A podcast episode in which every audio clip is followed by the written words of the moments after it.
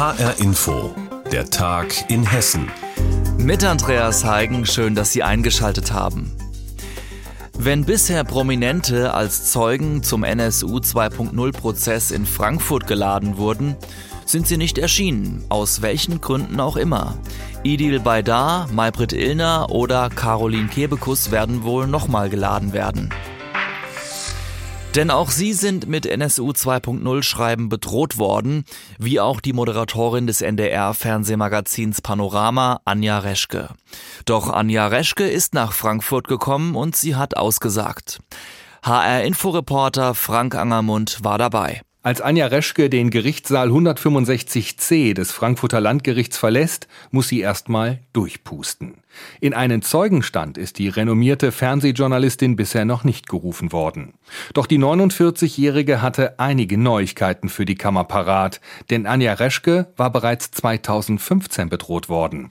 Drei Jahre vor Beginn der NSU-Drohschreibenserie. Eine Morddrohung, sagt sie. Wie so viele, aber diese Morddrohung war anders, weil da erwähnt wurde sowohl meine Privatadresse als auch die Namen meiner Kinder und der klare Hinweis, dass wenn ich am nächsten Tag Panorama moderieren würde, würde meine Kinder ähm, abgeknallt werden. 2015 hat Anja Reschke sich in einem Kommentar in den Tagesthemen gegen Hetze gegen Flüchtlinge ausgesprochen und gefordert, dass jeder Haltung zeigen müsse. Daraufhin folgte eine Flut von Hassmails und Kommentaren. Und die besagte Morddrohung. Doch vor der Morddrohung hatte jemand bei ihrer Nachbarin angerufen, sagt die Panorama-Moderatorin. Es hat eine Person angerufen bei meiner Nachbarin und gesagt, dass ähm, er von der Polizei käme und äh, wollte irgendwie Sachen über mich und meine Familie wissen.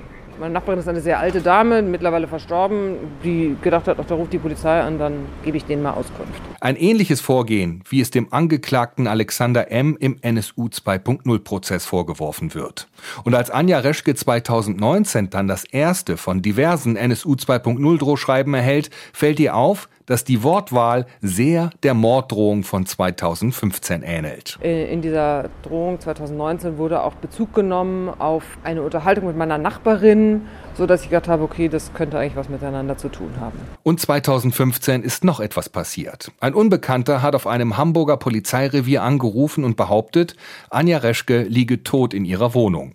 Tatsächlich war die 49-Jährige mit ihrer Familie gerade auf dem Weg in den Urlaub. Die Vorsitzende Richterin im NSU 2.0 Prozess versucht nun, die Aufzeichnung des Telefonanrufs zu bekommen. Vielleicht passt die Aufnahme ja zur Stimme des Angeklagten. Anja Reschke sagt, dass ihr Beleidigungen und Bedrohungen eigentlich nicht viel machen würden. Der Moment, in dem deine Familie mitbedroht wird und jemand deine Privatadresse kommt, ist ein ein Turning Point, weil alle anderen Beleidigungen sind, die sind halt da. So ist diese Welt, damit muss man umgehen. Das ficht mich ehrlich gesagt nicht so irre an. Anja Reschke selbst hat wegen der NSU 2.0 Drohschreiben einige Veranstaltungen und Auftritte abgesagt. Ähnliches berichtet die Taz-Kolumnistin Hengame Jagobifara im Zeugenstand. Sie erzählt, dass die Drohschreiben bei ihr außerdem einen Verfolgungswahn und Panikattacken ausgelöst haben. Morgen wird der Prozess fortgesetzt, dann wird unter anderem der Sonderermittler des Landes Hessens Hans-Peter Mehner aussagen. Auch die Fernsehmoderatorin Anja Reschke hat rechtsradikale Drohschreiben bekommen. Das wurde im Prozess um die NSU 2.0 Drohschreiben-Serie bekannt. Reporter Frank Angermund berichtete. Fast alle Corona-Regeln weg, das sollte ja eigentlich ab dem kommenden Sonntag der Fall sein. Aber auch die hessische Landesregierung beabsichtigt noch zwei Wochen länger am bisherigen Infektionsschutzgesetz festzuhalten, jedenfalls in einigen Punkten. Das Ganze, bevor man in dieser Woche auf Bundesebene das neue Infektionsschutzgesetz beschlossen hat. Mein Kollege Dirk Leukroth hat mit Aydoğan Makasce, unserem Korrespondenten in Wiesbaden, darüber gesprochen und ihn zunächst gefragt, was ab dem 20.03. in Hessen denn weiter gilt. Ab dann sind zunächst weiter 3G, 2G und 2G Plus Regelungen möglich. Auch die Maskenpflicht und Hygiene- und Abstandskonzepte können angewendet werden. Möglich macht das eine Übergangsfrist, die den Ländern vom Bund eingeräumt werden soll. Die steht so im Entwurf des Bundesinfektionsschutzgesetzes und die ist eigentlich auch nicht strittig. Das hört sich so an, als ob alles beim Alten bliebe. Gibt es auch Corona-Maßnahmen, die ab dem 19.03. Mitternacht wegfallen? Ja, die gibt es. Mal drei Beispiele. Obergrenzen für Zuschauer werden dann nicht mehr erlaubt sein, heißt Fußball wohl wieder im vollen Stadion. Kontaktdaten dürfen nicht mehr erfasst werden. Das betrifft dann auch wieder vor allem größere Veranstaltungen und auch ungeimpfte dürfen sich dann wieder mit so vielen Menschen treffen, wie sie möchten. Das dürfen aktuell ja nur die Geimpften. Was wird denn absehbar ab dem 2. April nach der Übergangsphase dann passieren? Wenn das Bundesinfektionsschutzgesetz so kommt wie angedacht, wenn es also diese Woche wie im Entwurf durch Bundestag und Bundesrat geht, dann sind danach nur noch sogenannte Basisschutzmaßnahmen möglich. Was gehört da dazu? Zum Beispiel die Maskenpflicht in Krankenhäusern und im öffentlichen Nahverkehr oder auch die Testpflicht in Krankenhäusern und Schulen. Sonst aber tatsächlich alle Maßnahmen weg, die uns gerade noch beschäftigen. Und welche Spielräume hat das Land, also Hessen zum Beispiel, dann künftig noch? Im Prinzip ist das nur die Hotspot-Regelung, die im Gesetz vorgesehen ist. Überall da, wo eine Überlastung der Krankenhäuser droht, können die Länder auch schärfere Maßnahmen erlassen. Das kann eine allgemeine Maskenpflicht sein, das können aber auch 3G, 2G-Regelungen sein. All das aber, wie gesagt, vorausgesetzt, das Gesetz auf Bundesebene geht so durch wie geplant. Hätte Ministerpräsident Bouffier sich mehr oder etwas anderes aus Berlin gewünscht und wenn ja, was? Der hätte sich vor allem schneller Klarheit gewünscht. Der Bund kommt für ihn viel zu langsam zu einer Entscheidung. Das Bundesinfektionsschutzgesetz läuft am Wochenende aus. Erst jetzt debattiert der Bundestag über eine Neufassung. Das muss alles also sehr schnell gehen. Auch die Länder haben dann Zeitdruck, das alles in Verordnungen zu verpacken. Deshalb unsäglich findet der Ministerpräsident den Vorgang, so hat er das gestern bei einem Statement formuliert, und er kritisiert die Ampel im Bund dafür scharf. Er hätte außerdem gerne auch weitreichendere Kompetenzen behalten, was die Maßnahmen angeht. Hessen verlängert einige Corona-Maßnahmen erstmal bis zum 2. April und zwar mit einer Übergangsfrist. Aydoğan Makasce aus Wiesbaden hat uns im Gespräch mit Dirk Leukroth darüber informiert. Wer in diesen Tagen durch die Supermärkte läuft, auch bei uns in Hessen, wird ein wenig an die Zeit erinnert, als die Corona-Pandemie losging. Leere Regale bei bestimmten Produkten. Vor zwei Jahren war es das Klopapier, jetzt sind es Speiseöle und Mehl.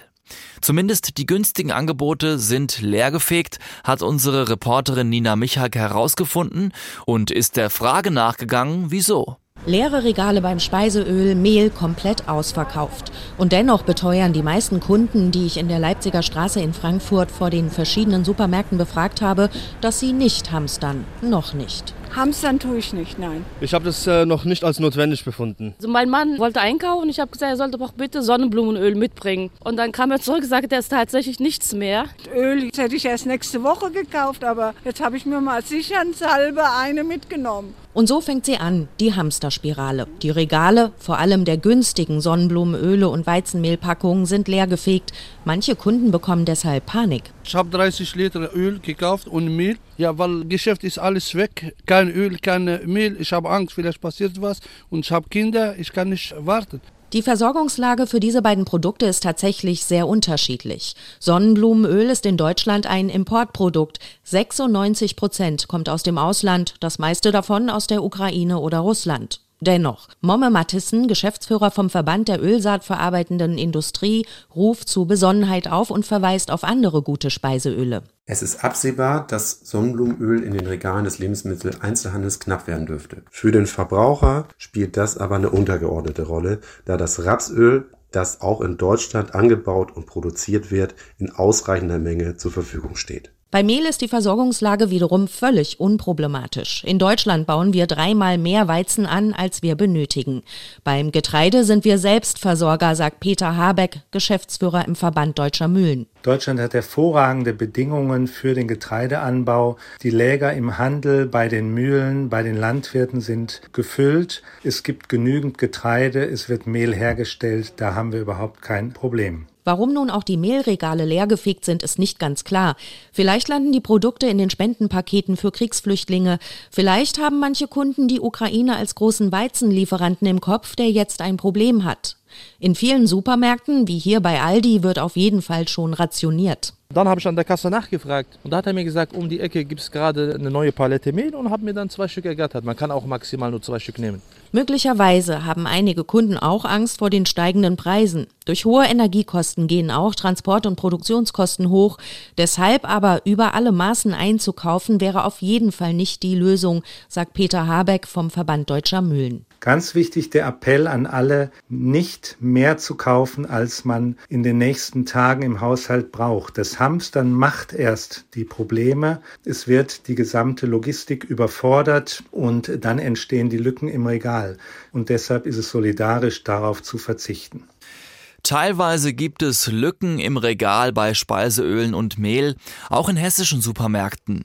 Unsere Reporterin Nina Michalk hatte Infos dazu. Ein Zeichen setzen für die Menschen in der Ukraine. Das wollten am Mittwoch über 10.000 Schülerinnen und Schüler aus zwölf Schulen in Gießen und im Landkreis Gießen. Sie sind am Mittag zu einer besonderen Friedensaktion auf den Schulhöfen zusammengekommen. Reporterin Eva Rösler war dabei und berichtet uns, was die Schulkids gemacht haben.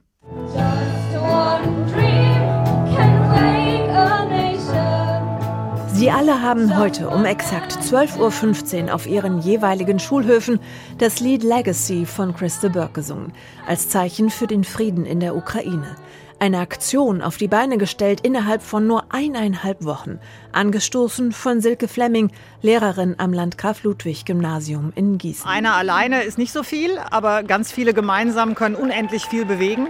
Und dazu kam dann der Song halt von, von Herrn de Burg, äh, der uns ja auch grüßen lässt heute. Und ich gucke jetzt mal, ob wir das nicht in einer ganz, ganz großen Gemeinschaft hinbekommen. Wie genau Chris de Burg persönlich die Schulen in Gießen und im Landkreis grüßen lässt, das verliest Gerson Kraft als stellvertretender Schulleiter natürlich vor allem. Chris de Burg schreibt, How can I send my best wishes to say that I will be thinking of them? And please ask them to film and send videos. Thanks, C. Ein Meer von blau-gelben Fahnen, Bildern und Schildern bewegt sich zur Musik. Am Landgraf Ludwig Gymnasium haben sich 1300 Schülerinnen und Schüler vor der Musikbühne versammelt. Nicht nur ein starkes Zeichen gegen den Krieg und für Frieden, sondern auch für eine starke Schulgemeinde, erzählt Schulsprecherin Eva Seifaldi. Ähm, was ganz wichtig ist, ist den Zusammenhalt zu stärken in der Schule und ähm, denjenigen, die Familie, Freunde in der Ukraine haben oder die psychisch besonders leiden unter der Situation zu zeigen, dass sie nicht alleine sind und dass es sehr wohl eine Schulgemeinde gibt, die an ihrer Seite steht und alles dafür tut, dass sie sich hier geborgen fühlen. Selina, Johanna und Levin aus der 7D gehören auch zur Schulgemeinde und haben für heute Plakate gebastelt und laut mitgesungen. Also ich glaube, man berührt die Menschen damit, dass sie dann auch Lust haben, was dagegen zu unternehmen. Also es war ein schönes Gefühl, dass man Solidarität zeigt. So feierlich. Es bringt was, wenn jeder von sich was zeigt und das dann zusammen also sozusagen in einen großen Ball formt und das dann der Ukraine schickt, dass das so ein Mutmachball wird. Der Mutmachball von Levin, der hat sich heute auch schon zusätzlich in Form von Spenden gebildet. Das Geld wird zu Geflüchteten aus der Ukraine seinen Weg finden und dort als Friedensstifter helfen, wo es am meisten gebraucht wird. Sie haben für die Ukraine gesungen und Spenden gesammelt, um Solidarität zu zeigen. Reporterin Eva Rösler über die Friedensaktion in Gießen und im Landkreis Gießen, bei der über 10.000 Schülerinnen und Schüler mitgemacht haben. Und damit sind wir auch am Ende der Sendung Der Tag in Hessen. Mein Name ist Andreas Heigen und alles Wichtige aus Hessen finden Sie wie immer auch auf hessenschau.de.